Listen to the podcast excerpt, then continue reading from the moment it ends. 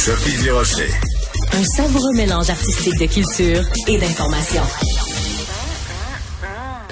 Alors, elle euh, a été chroniqueuse pendant tout l'été sur les ondes de Cube et elle continue. Elle est journaliste à la recherche ici à Cube, mais elle va euh, une fois par semaine, tous les jeudis, venir nous parler de différents faits de société. Sibelle Olivier, bonjour. Bonjour Sophie. Et euh, tu commences fort, euh, Sibelle, en nous parlant euh, aujourd'hui du Chili qui a fait une vaste enquête pour retrouver la trace de personnes disparues sous le règne d'Augusto Pinochet. Donc, ça veut dire que même après toutes ces années-là, il y a encore des proches qui n'ont pas de traces des gens qu'ils ont aimés et qui ont disparu. Absolument, c'est la épouvantable. Vraiment et c'est une euh, donc ils vont lancer, ils ont lancé un plan de recherche. D'accord. Donc ça va débuter ces recherches là. En fait, nous lundi prochain ce qu'on va célébrer, ben ce qu'on va souligner en fait, c'est le 11 septembre. Mais moi je vous propose de parler de l'autre 11 septembre, Très bien dit. celui Oui. justement qui, qui qui a fait mal aux Chiliens qui est encore une douleur vive aujourd'hui parce que ce sont tous les événements alentour du règne d'Augusto Pinochet qui ont marqué au fer rouge les Chiliens parce qu'il y a des gens qui sont disparus, il y a des gens qui sont morts, il y a des enfants qui sont disparus aussi. C'est épouvantable. Oui, et les gens ne savent pas où ces personnes-là sont allées. Et là, enfin, le gouvernement d'aujourd'hui de Gabriel Boric a dit, OK, on va débuter les recherches, on va vraiment faire en sorte qu'on puisse trouver des pistes et tenter de les rechercher. Et je me suis plongée, Sophie, dans l'histoire du Chili que je ne connaissais pas du tout, du moins très peu. Pinochet, on sait c'est qui, euh, de nom, peut-être un peu d'histoire, mais est-ce qu'on sait à quel point c'était une dictature qui a fait mal? Moi, je ne savais Sanguinaire, pas. Vraiment, mais je vous propose un peu un petit retour en arrière des années qui a mené à la montée d'Augusto Pinochet. On est entre les années 60 et 70. Euh, c'est la première fois qu'on pense qu'un gouvernement socialiste va s'installer en place au Chili. Euh, il y a les syndicats qui émergent, il y a une polarisation politique, instabilité économique. Et donc, en 69, il y a des élections majeures, les élections de Salvador Allende. Puis rappelez-vous de ce nom-là parce que c'est là que tout tourne, en Ben fait. oui. Parce que les gens, euh, bon, pour ne pas les nommer, les Américains voient d'un très mauvais œil évidemment l'arrivée de ce président. Ben, je te dis- laisse raconter la suite. Ben c'est ça, tu dis pour ne pas les nommer, ils sont, in- Ben ils sont importants les Américains parce que récemment on a appris des choses sur eux aussi. Il y a des documents qui ont été donc euh, libérés. l'ingérence euh, complètement oui, tout dans les à fait, mais ça c'était connu, comme tu dis. Ils appréciaient pas que, que le gouvernement socialiste soit en place, et c'est là que les États-Unis et des militaires chiliens commencent à planifier un premier coup d'État. Ils se disent si Monsieur Allende rentre en place, on fait un coup d'État. Finalement, ça n'aura jamais lieu. Euh, Monsieur Allende va prendre le pouvoir et veut transformer le Chili avec les grandes idées, avec la nationalisation, euh, avec euh, justement les syndicats. Et ça fonctionne pour les premières années pour son premier mandat. Euh, il réussit à mettre un frein à l'inflation, à faire travailler tout le monde. Il augmente les salaires aussi de 40 Alors ça va bien, mais c'est à son deuxième mandat que là, ça commence à tourner au vinaigre.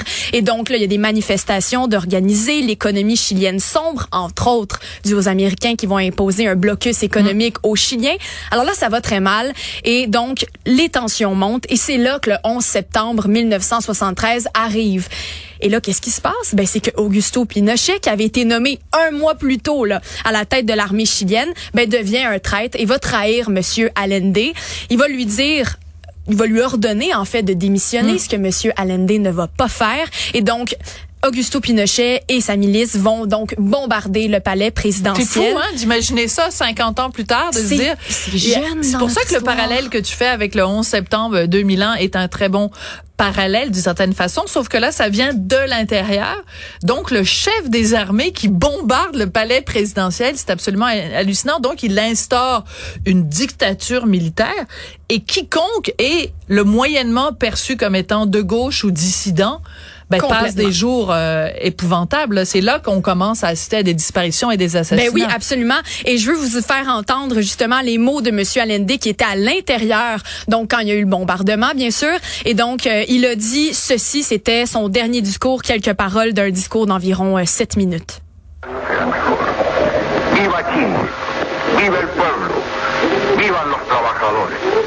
Estas son mis últimas palabras y tengo la certeza sacrificio no se les paga.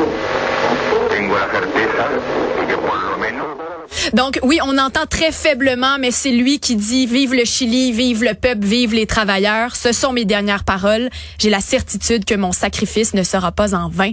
Et donc Allende est mort dans cette dans cette attaque. Euh, on dit maintenant qu'il s'est suicidé. Avant on disait qu'il avait été tué. J'ai pas trouvé la confirmation exacte parce que les sources disent des choses différentes. Mais bref, c'est là comme tu dis que Augusto Pinochet a pris le pouvoir et là c'est 17 ans de dictature atroce qui commencent à ce moment-là. Alors, et, et on va commencer à manquer de temps, donc je veux absolument qu'on puisse en venir à justement qu'est-ce qui a fait en sorte que euh, il y ait tant de gens qui aient disparu, puis comment ça se fait que ça a pris 50 ans avant que tu nous annonces que bientôt on va Ben oui. procéder à des à des recherches. Alors euh, explique-nous tout ça. Ben, sais, c'est le principe de la dictature, c'est que là, Ben il oui. commence à avoir de la Comme en répression politique. Argentine, Tout à fait. Là, quand les gens s'opposent au régime, on peut les enlever, on peut les tuer. Qu'est-ce qui a mené aux disparitions? C'est ça que le monde ne savent pas. Pourquoi la disparition? Pourquoi la mort? Ben, c'est ce qu'on sait maintenant. On, on sait que c'est arrivé. Euh, Il y a des milliers de personnes qui sont disparues. Près de 40 000 personnes ont été torturées aussi. Donc, c'est vraiment ça. C'est des tortures sexuelles, c'est des disparitions et la mort. Donc, 50 ans plus tard, ce qu'on sait, c'est que des documents euh, militaires qui vont pouvoir être accédés. Et là, maintenant, le pays va permettre aux gens de vraiment retracer avec Ah. des faits euh, ce qui a pu arriver, ou du moins essayer de retracer des corps. Il y en a qu'on retrouvera jamais parce qu'il y en a qui ont été lancés carrément dans Ouais. l'océan. Mais ceux qu'on pourra retrouver ou qu'on pourra, dont on pourra retrouver le corps, ben on va avoir accès aux documents militaires qui vont nous permettre de faire majeur, des liens. majeur, majeur. Et je vais juste ouvrir une petite parenthèse.